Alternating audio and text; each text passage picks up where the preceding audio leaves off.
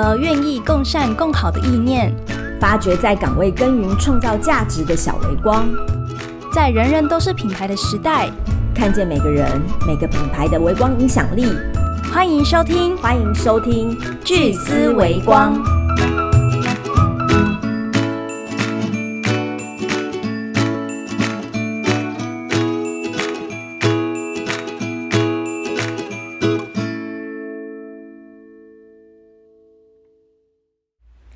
Hello，欢迎来到巨思微光。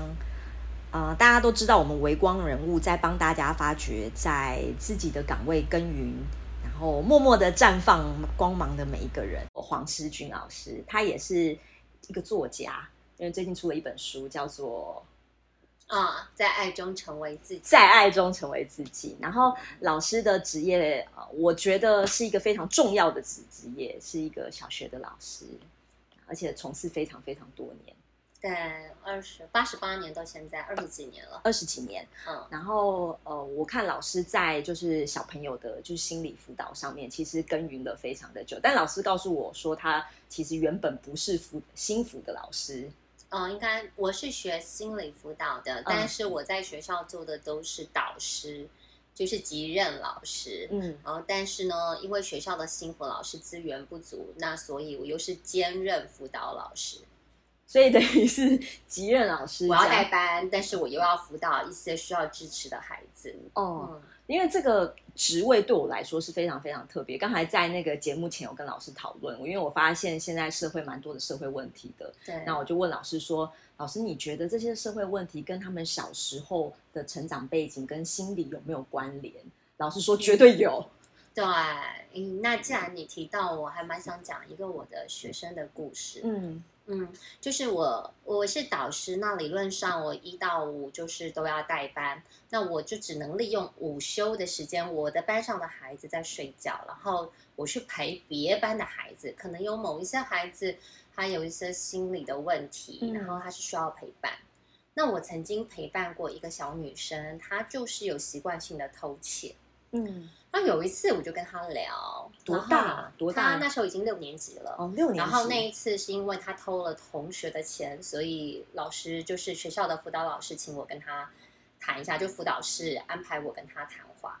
那其实呃，应该说她一直以来都有大大小小的问题，就是他可能很容易跟同学起冲突，然后原因是因为他父母都进监牢，所以他就是奶奶陪。嗯然后，但是奶奶隔可能隔代教养代教养的问题，嗯对，所以他其实在学校会有大大小小的问题，所以他本来就一直是我陪伴的学生。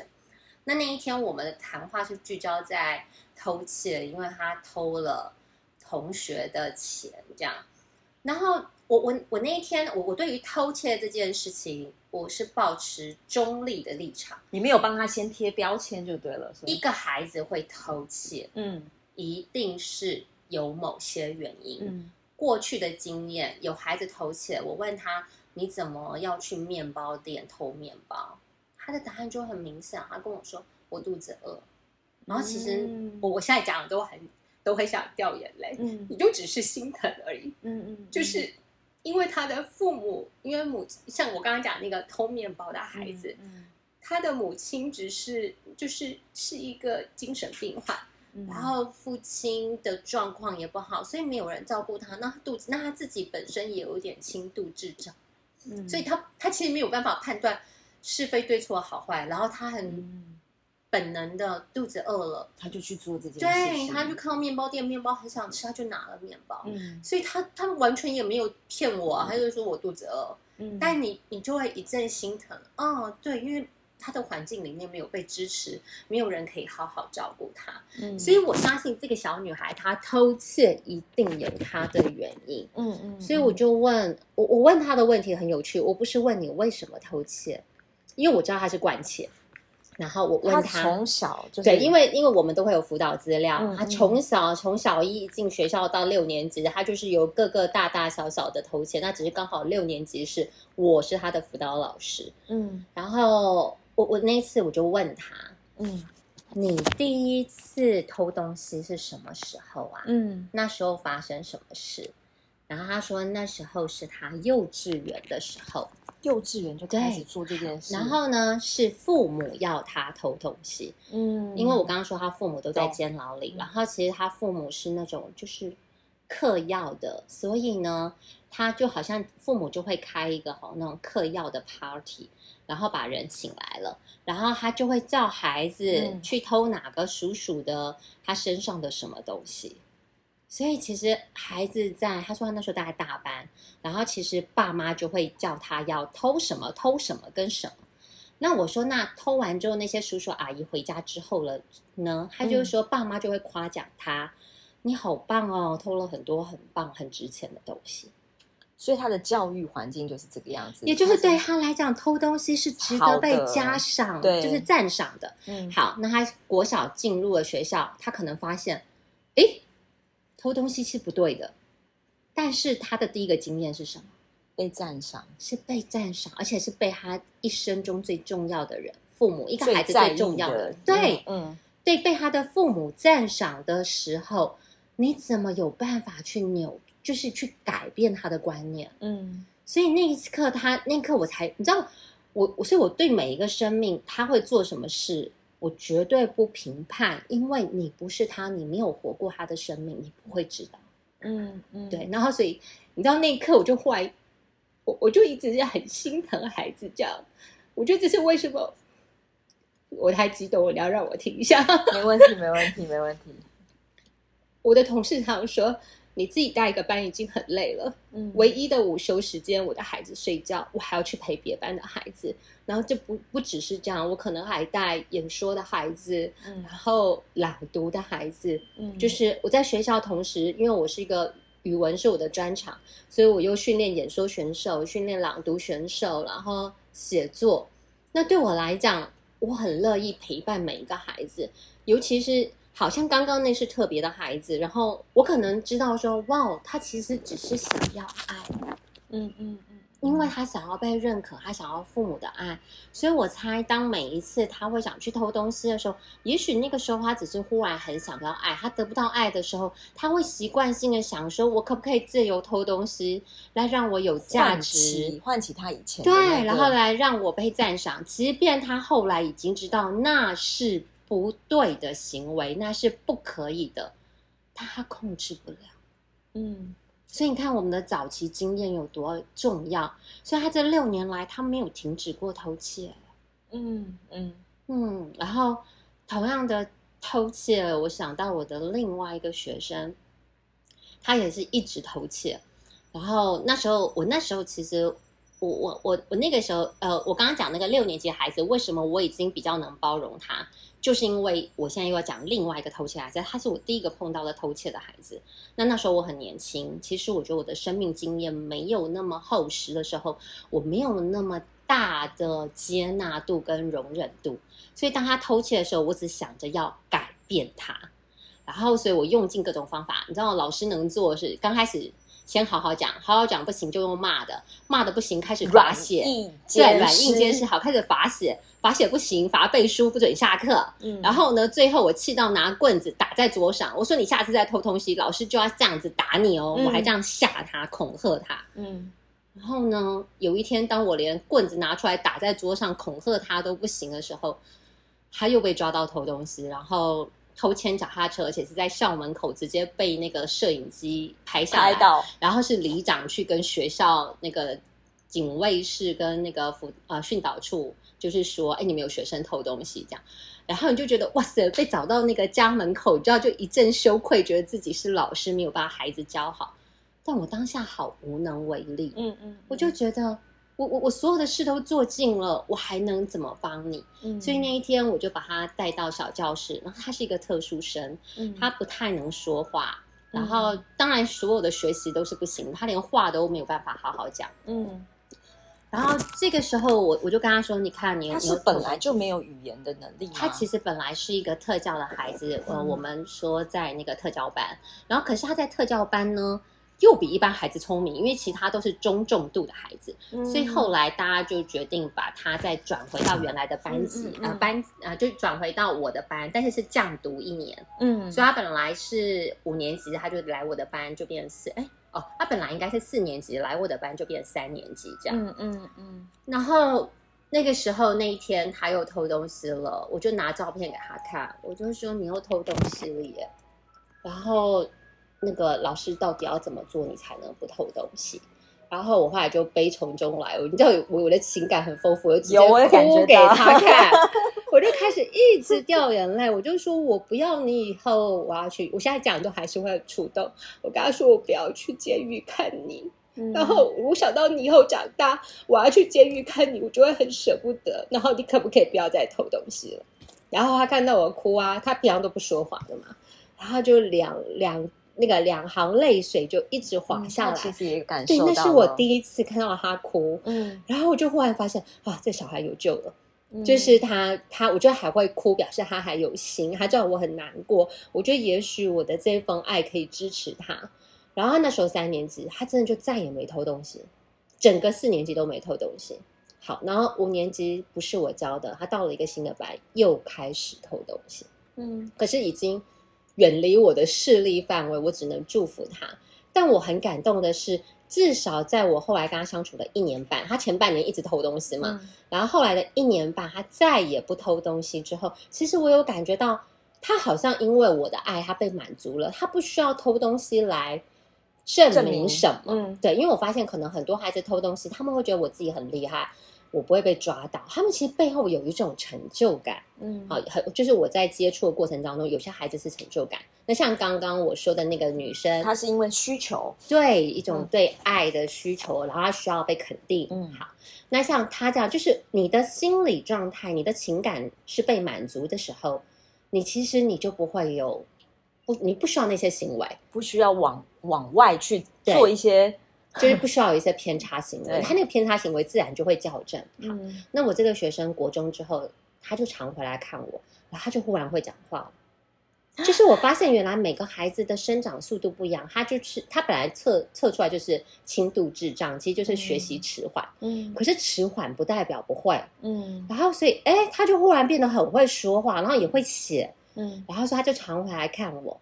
然后国三的时候，他忽然传一个讯息给我，还是透过脸书传一个讯息说：“老师，你知道你的眼泪救了我。”然后对，因为他说有一天他后来去混黑道，他也很坦白跟我讲，他去混黑道。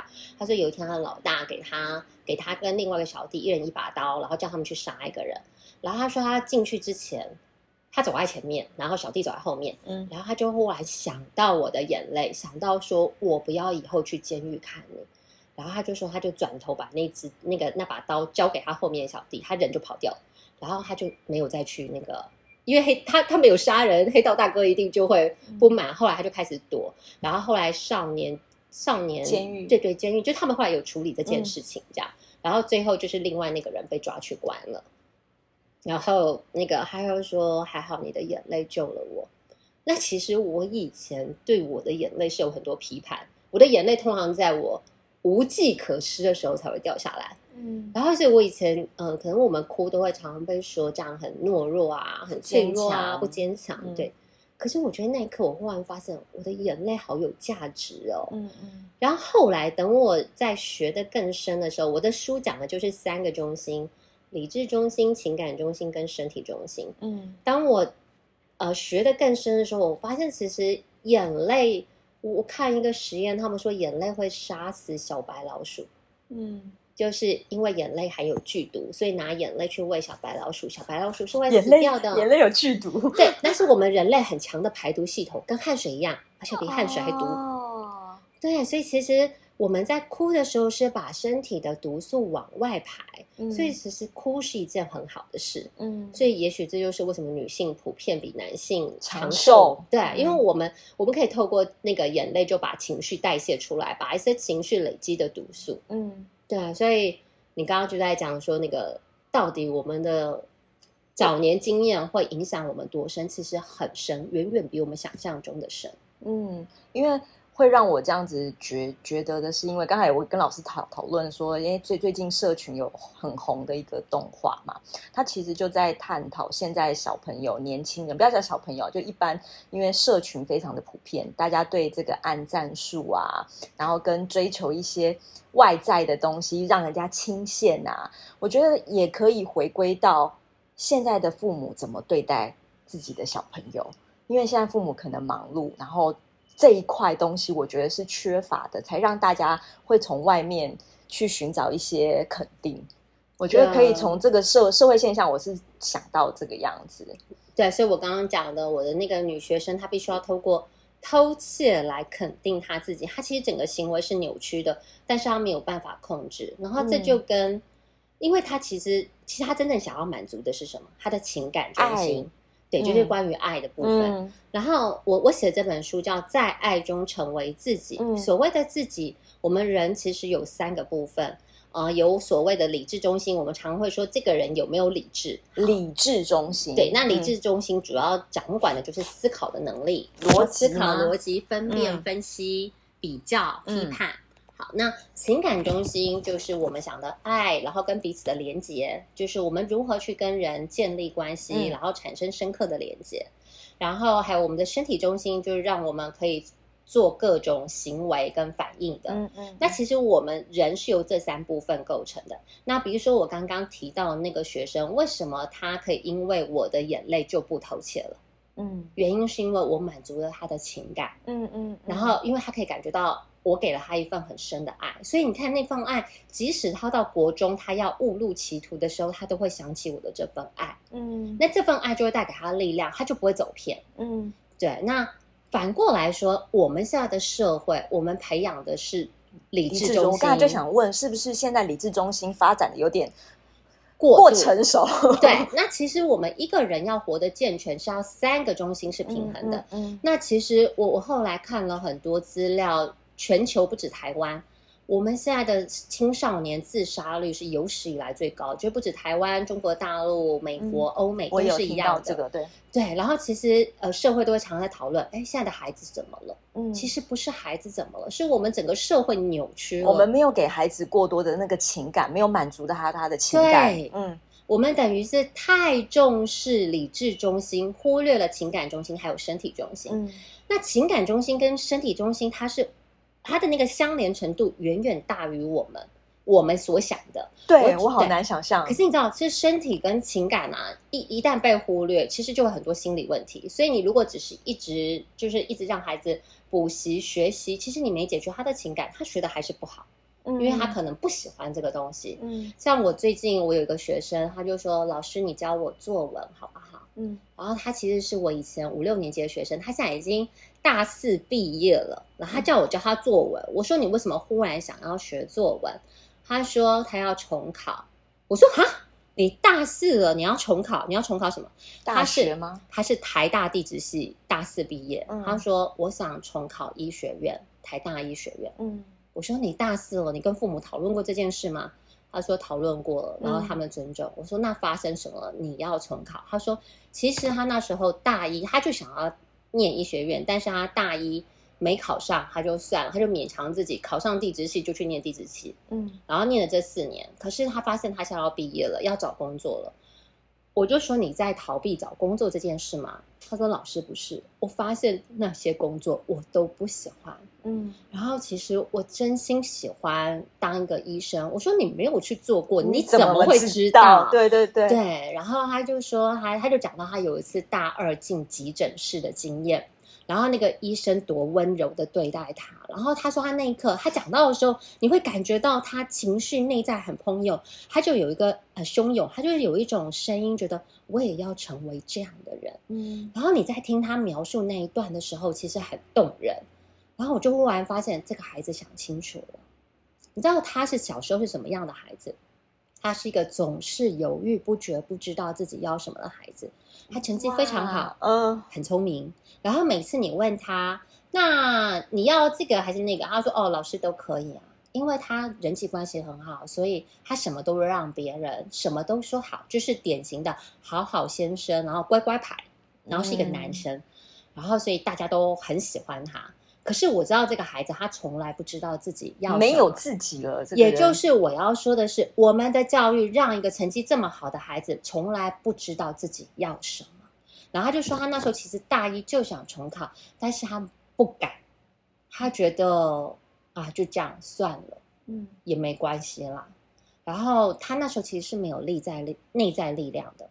然后其实我本来听到他跟我说他重考的时候，我本来心里想的是，嗯，我要好好跟他谈一谈。嗯，因为他他要我教他作文，是为了要应付那个国文的考试对嘛。对，对，然后我就想说，我必须要确定他是这是他真心想做的事情，嗯我才要支持他，要不然他在浪费他的生命。所以我想要确定他是不是想清楚了。然后其实我听到他这个消息更深的是，我们的年轻人怎么了？没有一个年轻人知道自己要什么。嗯就发生了什么事？孩子大学毕业之后都是迷茫的，所以他们去念了研究所。研究所毕业之后还是迷茫的，继续念了博士班。你知道，我现在周围有好多个年轻人，博士班毕业了，不知道做什么。嗯然后其实他们就会来跟我讨论。嗯，然后其实你是心疼的，这个整个社会跟教育的体系是真的出了一点点的问题，对就是一点点蛮因为大的问题。孩子的嗯不知道要什么，因为他们从小到大父母帮他决定好了。嗯但是他们终于开始在比较大的时候，你看，在他二十三岁的时候，他忽然觉醒了。嗯他觉得这些工作都不是我要的，不是我喜欢的，嗯，我决定重考。而且他跟我说话的时候斩钉截铁，跟他以前的犹豫完全不一样。嗯然后你知道，我就说，哇，这是我第一次看见你这么有内在力量。不管你有没有考上，老师都支持你，我愿意陪你一段路。嗯因为那我说，那你因为医学院不是那么好考嘛，我说那你要给自己多少时 间？嗯他说那我给自己两年好了。嗯我说好，那我们就两年，然后老师陪你，因为你知道国文的那个能力也不是一下子马上能提升，嗯但至少你知道这个生命知道自己要什么的那一刻的时候，你是很感动的，你好想站起来为他鼓掌，有掌声鼓励鼓励，嗯嗯因为有多少个生命根本不知道自己要什么。嗯，老师，你让我想到，我就是最近看了一本书，也也是我同事就是就是买给我的。那书名有点长啦，这个之后再跟大家分享。但它里面就提到有一个呃台大经济系的学生，也是在大二的时候毅然决然的，然后就休学，然后去做一些就是国外偏乡的教育。那他的心路历程也跟老师讲的有点像。那你看台大第一学府嘛，他觉得他自己像是被超市挂上牌子的肉一样，嗯就是我挂了这个牌子，就是台大经济系。对，但我到这个市场上，我到底想要什么？我想要什么成为我的置业？我想要做什么？他于是他就反复问自己，然后真的毅然决然做了这个决定。当然，他的家家人也蛮支持他的。所以，老师，你刚才在讲的时候，我就觉得说，哎，对耶，我们对于台大，台大就是我们的第一学府嘛，嗯就是这个社会在鼓吹大家要往就是前面的学校迈进。可是迈进之后，大家有关心到现在他们进去这个人，他是真的知道自己要什么吗？嗯，还是跟着社会的理智中心 成熟的这个社会对，来过活？但我刚刚好，我就是要夸奖台大。为什么我这个学生，我就他他说他有一度很怄，为什么我不大一就重考？我一考上我就重考，我为什么大四念完之后再重考？嗯他说他很怄，嗯然后他常常很气自己这件事。嗯嗯嗯我就问他了，我问你哈、你这四年开不开心？他说好开心，老师，嗯这四年的学习太棒了。台大里面有很多优秀的老师跟同学，然后他的经验是非常丰富的。嗯我说哇，所以你这四年其实没白活，对吗？他说没有啊，其实我这四年过得很精彩。我说你知道你为什么你人生中老师没看过你这么笃定，这么有力量，嗯，然后你这么知道自己要什么？我觉得就是因为这四年了，对，因为这四嗯年的累积，你才会有足够的力量。然后你现在决定要重考这件事，不是正常人做得出来的决定哎、嗯嗯，其实很了不起。嗯然后其实我为这样一个生命敬佩，也就是我们看来我们的大学教育还是 OK 的嘛。是他让 OK，学校没有问题，对他让一个灵魂完全知道自己对，该学校做什么了，，对，而是我觉得是我们现在有问题的是什么？是整个。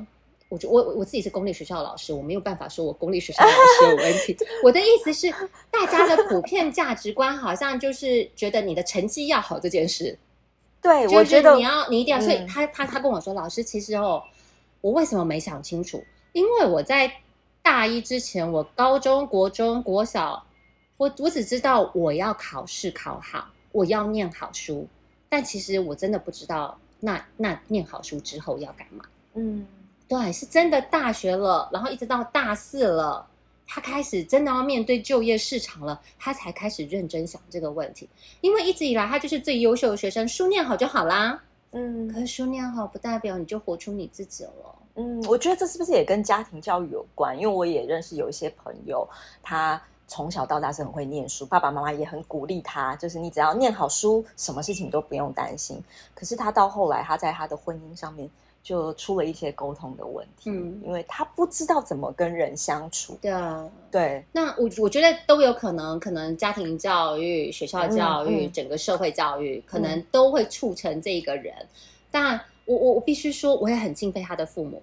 有多少个父母可以在大四孩子说他要重考考医学院的时候，完全的支持他？所以我就觉得，其实他的父母也很好了。嗯所以我觉得这个就是这个灵魂要面对的。嗯，嗯然后我就说，其实你这四年，他带给你这么多这么棒的经验，然后让你现在可以这么有力量、这么笃定的在我面前说话，我觉得值得耶。嗯不管考不考上，你就算这两年没考上，我都相信两年后你有办法找到你想要的。嗯，对，这就是一个能力。我们就说，其实这个现在过程对，嗯因为现在的考试，你知道他们就是会有各种情境题，然后不是像以前那么死背。嗯我们的教育也一直在改变啊，嗯然后还有各种实验教育，我们的整个社会环境，大家知道孩子压力大，大家知道传统的一些观念改不了，但是其实我们也一直不断的想办法在改变，只是那个有时候不是瞬间能够改变，因为那个是要一起一起成长的家庭教育跟父母的观念，那个是整，整然后个还有整个是要一起，学呃学校教育，就是我讲的社会教育，它那是整体性的。而且要多一点像像老师，像老师说像我们这样子，很多人你们也是啊，你们就是默默的挖掘那些小人物的故事，然后嗯形成一股力量。嗯就像我，你看我今天会想讲这个孩子的故事，他其实不在我的书里面，但是他让我很感动。嗯，对，因为我觉得老师你刚才在分享你的教育的那个概念，有有一个我也觉得蛮感动的，因为老师你在。呃虽然不是心心辅老师，但是你也在做这个心辅的过程嘛。哦，我对我虽然我不是学校的心理辅导，应该说不是学校，我们有专任的辅导老师，但我是兼任的，但是老师你以前的专业就是，我就是学心理辅导，所以等于是就是，我觉得是有点实证，然后调整自己，在这个二十几年当中，嗯观察小朋友的状况跟你自己的状况做调整。就像你刚才在在讲偷窃的案例，你一开始可能会希望他赶快改变，是可是到后来你会把他这个行为不贴任何的标签。嗯，然后去探讨背后成因是什么。我有时候你看见那个成因了，嗯它自然而然就改变了耶。嗯。对啊，所以很妙。对啊，那老老师你是接触华德福教育，这个可以稍微跟我们稍微谈一点点。哦，好，就是我自己是公立学校的老师，但嗯是我觉得这跟 AI 有关。AI，哈 对，这跟这跟所有 AI 有关。是，你知道 AI 最早期它的第一批就是他打败，我我忘了是二零一七还是什么时候，他打败那个围围棋棋选手，呃，李世李世，我忘了他我也忘了名字，但我知道他对，打败了他打败了那个韩国的世界第一围棋选手，嗯啊、不是，后来又打败中国的科维，就是一年比一年厉害，然后最后打败了中国的科维之后，我有一种崩溃。我记得我那时候，我我我记得我那时候看完新闻，我是放声大哭。我哭的第一个，其实老师，你这个蛮好笑的耶。我哭的原因是我以后的学生他们怎么办？他要怎么面对就业市场？我超担心我的学生孩子们。嗯然后其实我觉得很好笑，我那时候就想说，哇，原来 AI 可以进步到这样。然后我非常知道我现在的孩子，你知道，你知道他们国小被我带的很好，非常有思考力。你知道，一进入国中，每个就被训练成考试机器人。他们回来看我的时候，眼神呆滞。我就想说，我那些灵活可爱的孩子们去了哪里？然后每个都嗯感觉好像就是奄奄一息，要死不活。嗯所以其实我很心疼。然后那个时候我就觉得不行，这个世界一定，我就想说，为什么都没有人做任何事？我一定要想办法做什么。所以我很可爱。我们学校有暑假的那种暑期辅导，我就自己跟教育局申请了专案，然后找了学校的十个伙伴、十个老师，然后我们就自己设计了一个那种机器人夏令营。什么意思呢？我自己称它为 什么？什么叫机器人夏？不是做机器人事，而是就是以 AI 人工智慧那种。好可爱。对，就是我可不可以教出新一代的孩子，他是可以善用 AI，又不会被 AI 打败？那他需要具备什么样的能力？所以，我们那时候就十个人，还花很多时间，都每个星期聚会，然后讨论我们要做出什么样的实验课程。那因为要先从暑假的一个夏令营做一个实验研究的时候，你你要带回你的班级，他就可以类推。所以那时候我们十个人只领两个老师的终点，然后那个终点很低啊，一节课就四百五，哎，四百块，所以八百块啊，十个人要领八百块的薪水。那也就是大家根本不是为了那个钱去做那件事情，大家也是真的是为了要做这件事情，就就只是觉得，对，如果 AI 真的来了，我们还在用旧的方式教孩子怎么行？那所以我在那里面就有很多，我我做什么事？我带孩子去呃老人院参观老人院，然后陪伴老人。也就是说，我觉得 AI 不能取代的是所有情感中心的事，真正的情感，因为 AI 它理智中心可以发展的很好，可是。他在情感上是无法比拟人类真实的情感。然后我带孩子们写诗，然后朗念故事，朗读给老人听。然后你知道吗？孩子去老人院朗读给老人听的时候，孩子边哭边朗读。嗯，因为他发现那些老人，他们其实很孤单。嗯，然后他们看到孩子，他们看到孩子的时候，他们好开心。然后他们一直说：“啊，那你下次还可不可以来陪我？”那孩子知道说。那是不可能的嘛。然后，因为那孩子也都五六年级了，然后他们发现那些孩那些阿公阿妈很像他，因为有有些孩子他们的阿公阿妈真的就卧病在床。然后其实会很希望人家的陪伴，然后其实也会触碰到孩子的伤口哎，所以很多孩子是边朗读故事的时候，或者跳舞给他们看的时候，他们其实在心里也在淌血，所以出来的时候，很多孩子就泪崩，然后就说：“老师，你明年还要不要再办？然后明年你还要带我们来去老人院看老人。”然后我我自己觉得很好笑，然后我还硬就是硬是办了三年。就是真的，就是为了孩子们就想说好，因为那因为我那时候的孩子刚好四年级、五年级、六年级，所以四年级那一届的孩子，哈五年级也可以，然后我一直带他们带到六年级，我才结束那个夏令营。那我自己的感觉就是。我现在回头看那时候的我，我觉得我好可爱，我好担心。可是事实上，你知道，生命会找到自己的答案。对对，就是那个吗？生命会找到自己的出路。所以侏罗纪公园真的，所以我现在就觉得，哇，AI 只是让我更知道情感中心有多重要。嗯，对。那如果你我我其实我自己写这本书，为什么以爱为主题？爱就是以情感中心为主的那个基石，你要有足够的情感，才能汇聚成更多的爱。然后，其实我这本书的任务就是，我就会有任务要唤醒这个世界每个人的情感中心啊。因为大家会觉得哭是一件很丢脸的事情，然后表达情感是很脆弱的，然后我们都被训练的像机器人一样。可是我们怎么可能有 AI 厉害？我们再训练以后都不可能有 AI 厉害。那真正让人类有价值的是我们的情感呢？老师，你这个跟我们在做在推广的品牌概念很像，就是因为我们毕竟就跟跟老师说，我那个成立的时候，大概都在做整合行销嘛。那很多人在整合行销上面，行销很多人都喜欢问我数据。喜欢问我背后的这个要做什么行销策略，呃，社社群要怎么操作？可是我跟我的同事、跟我伙伴，我们反过来想，因为我们觉得真正的品牌价值，也就是一个人的核心价值或一个品牌的核心价值，要回归到情感的部分。这是一直我们想推广的，因为我们觉得，呃，这个才是让一个品牌能够持续下去的概念。因为我们拼不过 AI，但我们可以善用 AI。对，所以我现在。其实我后来发现，我后来比较乐观。嗯，我在想，也许以后，在我们现在地球暖化那么多灾难，我想我们以后只能靠 AI 了。就是你知道，AI 毕竟是人类发明出来的。嗯，所以我我对我的未来下一代的孩子还是很有信心，因为我觉得我们整个世整个世代，应该说疫情过后。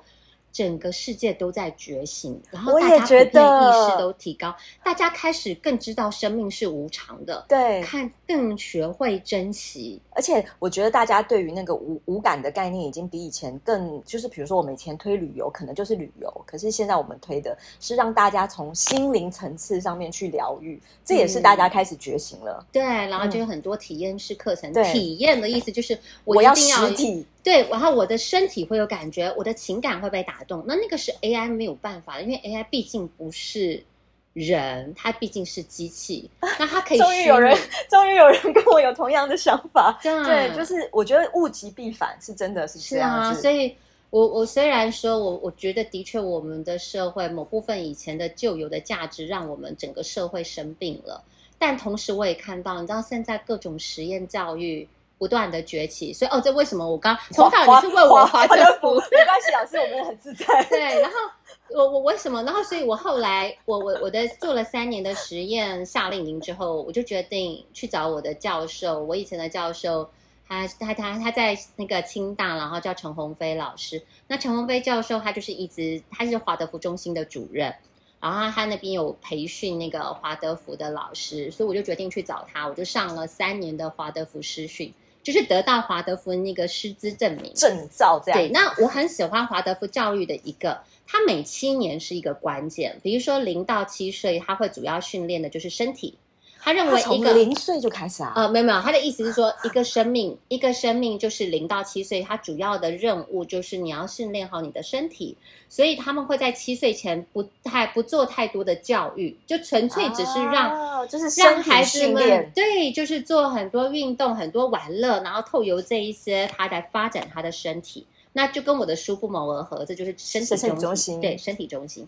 然后呢，七到十四岁呢，他们呢主要就是在发展情感，那情感就是透过各种艺术活动，所以华德福教育里面会比一般的公立学校的教育多了很多艺术性活动。舞哦啊、舞蹈、木工、湿水彩，然后很多创造性活动就对了，所以他们其实是，然后再来十四岁之后，他们才会开始大量的进入智性的教育，就是所谓的理智中心的训练，然后开始训练思考，然后他们就要思考，所以他们的他们有个三元论，就是呃思考，就是对应理智中心还有情感，然后还有一个就叫做意志，就是身体可以培养出意志力这样。所以其实那我的我的三个中心理论是怎么来的？它其实是四千年前的那个苏菲文化，嗯苏菲文化他们就有强调三中心理论，然后它是有一个。就是呃，神圣武道的创办人叫葛吉夫，然后他他有讲一个第四道，所以第四道就是他强调就是三中心理论，也就是我们人基本上都有这三个部分，但是呢，这三个部分是要平衡的。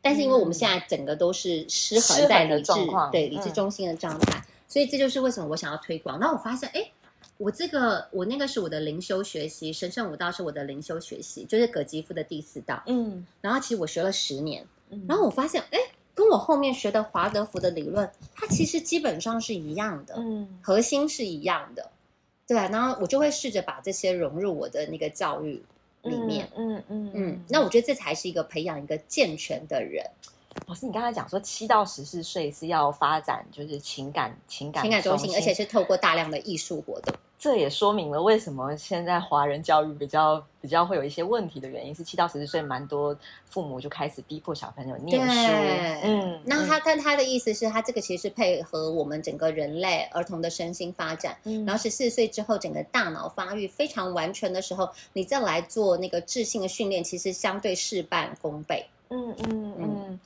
问一下老师，就是哎，因为老师说你在学校其实有在就是做一些语文教学跟一些工作坊，就是教他们语言、语文演讲或者是写作的部分。嗯，那这个跟心理，因为我一直认为，呃，小朋友要有自信，跟适当的表达情感，要透过语文跟演讲来建立的。老师，这个在你在教学的部分有没有什么相通的？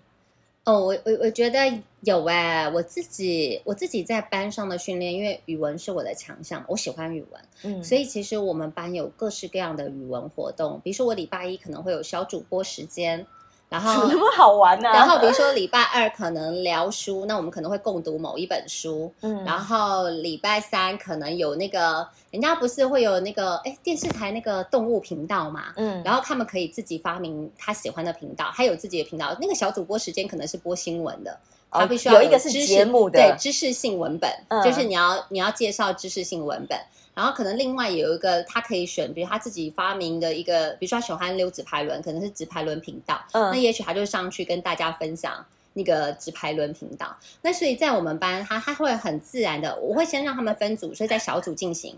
然后小组进行里面，如果有人想要觉得很精彩，某个人讲很精彩，他就可以出来上来分享给全班听。那因为我的孩子他长期每天你都有说书时间嘛，就是你可能是聊书，你可能是聊自己的生活，聊自己的情绪，所以对他们来讲，我们每天有很多聊天时间。然后我每天还会上课的时候，我会有一个聊天课。嗯聊天课的意思就是，我每天都会把那当天的进度写在黑板上。只要我们今天的进度都达到了，大家很专心，学习的很快，我们就会剩下的时间都来聊天。然后他们非常喜欢跟我聊天，聊天的主题、就是那老师你很好聊啊。对，然后他他们，而且他们跟我聊天是，比如说，就是说我我会有个主题，比如今天的人生课，老师已经要带我们聊什么？那通常都是我前一天，比如说，如果我听到广播在讨论什么话题，比如说，呃，你你你你你你觉得你这一生来地球做什么？然后像这样子，孩子就会这让小朋友聊，对，然后孩子就会很高兴。我还真的问过我们班每一个孩子，他嗯他觉得，你觉得你这个灵魂诞生到地球，你主要的任务是什么？类嗯类似这样。然后我知道，他们就会很认真的上课，为了要很多时间跟我聊天。有时候可能那一天可能就最后剩十分钟，就聊嗯十分钟；有时候剩到一节课，嗯对，然后然后我们班孩子们会互相帮忙，因为只要有人不会，我就说那不行哦，这个东西不熟，所以他们就会找会的人就会去主动教不会的人，然后让他赶快学会，我们就可以有很多聊天时间。嗯那我记得有一次我问他们，你的你你你你究竟来做什么？这样来地球，然后我觉得很有趣，不同的孩子，比如说像我们班有一个孩子，他极度聪明。嗯然后他就说：“哦，我来地球是要发明一样东西，它会改变我们的空气品质。”然后我就说：“老师这么具体哦对，这么具体。”然后我就说：“他现在今年念到呃考上台大电机，然后我还我还我还跟他见面，他来见我，然后我还跟他说：你还记得你有许这个愿吗？他说我不记得。我说好，那你要记得。”你要记得，因为你说你要来拯救地球，你要改变地球的空气品质，因为以后会越来越糟糕。嗯他就说好。然后最有趣的是，另外一个我们班还有另外一个男生，他很聪明以外，他很会交朋友。你知道有一种孩子，竟然全校几乎都会认识他，他就是可以从头害到尾。就是他的特质，就是公关特质，对？然后我就想说，这个人，我我自己觉得这个人以后一定是一个很厉害的企业家，嗯我自己心里这样想。嗯然后我问他，那他来地球做什么？他说我就是来当一个伟大的企业家。啊，很妙哎、嗯然后我就说，那听好，你以后赚的钱一定要支持他的研究，然后让他 老师先来做那个事业的媒合。对，就跟你们的工作很像。对对对对，我就觉得很奇妙，就是每一个孩子很笃定知道他要什么呀，但最后他们可能会忘记。我觉得任务长大的这个过程当中我的任务要提醒他们，你要记得你的初心啊。所以老师，你的语文教学的训练跟别人现在很不一样哎、所以导致我的每一个孩子啊，他们都很能讲，然后这也这也是为什么最后所有学校训练选手都是我的工作，因为得奖的都是我们班的孩子啊。对他们来讲，就跟呼吸一样，自己来每天都要聊天呢、所以他并不是被训练一个技能，你是从头培养他们，就是就是每天我们都会有一个主题式聊天，你只要说的好，你内在有想法，你自然写得好。你自然会表其实是联。动的，对，他其实是联那。对小朋友的自信心应该是有建立起来的。就是所以那个我们班很有趣哦，刚开始只是一群普通的孩子，嗯，可是通常被我教完两年之后啊，他们的平均都会变成全学年的第一名。不，而且语文会带动数学、社会，因为你只要语文底子好，其实很多孩子他数学不好是因为看不懂题目。老师，我长知识了，我不知道语文好会可以把带动因为你所你所有的学习其实都是以语文为基础的啊。嗯。如果你越理解这个，比如说社这段社会知识要讲什么，你一你的语文能力很好，你理解了，你自然容易记。嗯。可是很多孩子其实是因为语言能力不好，导致他在跨学科的学习就出现障碍，嗯。因为他根本连那个句子都看得不太能理解，他可能要半猜，然后看得半懂，嗯。嗯，所以其哦实是很有趣的。嗯，所以老师你的教学是融合很多，哦，对，因为我自己也很爱学习，然后我就是一路这样一直学，然后各种学派，不论是心理学的，或者是反正奇奇怪怪的课我都但是应该有一个核心价值一直支撑着老师吧？就像老师你来这个地球是做什么的，我来这个才会地球。才会一直哦，你你知道，对我有个核心价值，它就只是爱。嗯我每一年送给孩子们的毕业的话，就是接受爱、传递爱、成为爱。嗯对，所以然后，所以我不管做什么事，我是以爱为基础的。对所以我在带班的时候，相对比其他老师是轻松的。我会在第一个星期就让孩子爱上我。嗯那其实孩子爱上你之后啊，你做的任何事、任何要求，他都会不自觉的用百分之百的心力来做。嗯那他做什么事都会做得好。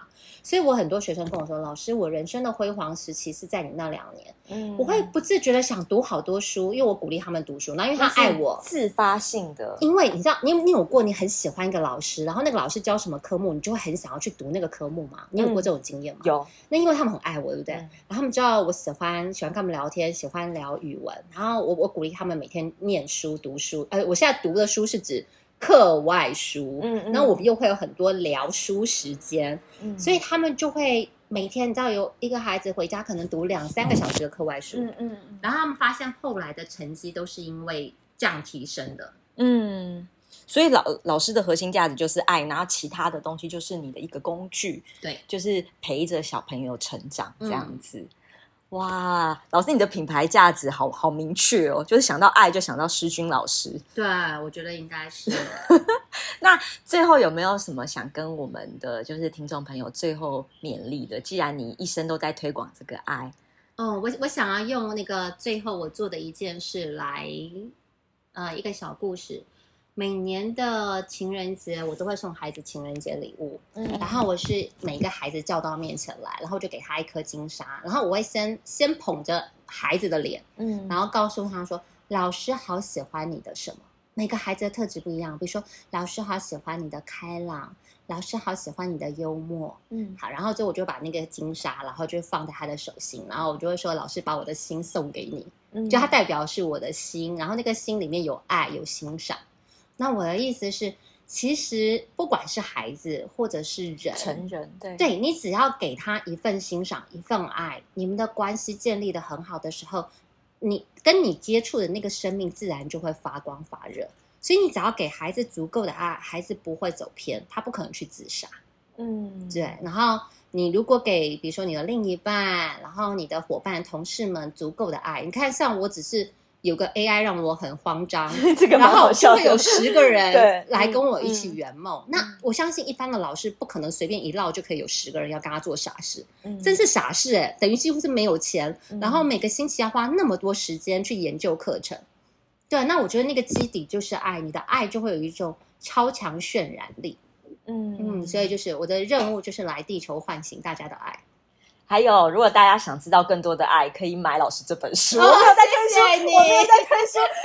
老老师，你有粉砖吗？我我我我我我，请大家上我的脸书就好，打黄诗君，草头黄，唐诗的诗，君子的君，然后就是我想要成为像诗人一样的君子，嗯，对，像诗人一样美好的君子。在上面老师有分享蛮多最近的活动嘛，就是对我所有的活动什么，因为因为我发现粉砖触及率很低，还没有我的那个脸书触及率好。嗯嗯，对，所以本来是有粉砖就对了，本来有粉砖，然后我大概经营个一星期，我就放弃了，我就直接就是专心经营我的脸书。好，那呃，听众朋友，你可以打黄诗君，然后上网去搜寻老师的，不是粉砖，是个人的脸书，追踪，对然后里面有非常多老师安排的一些活动。对，OK，谢谢谢谢大家谢谢谢谢大家。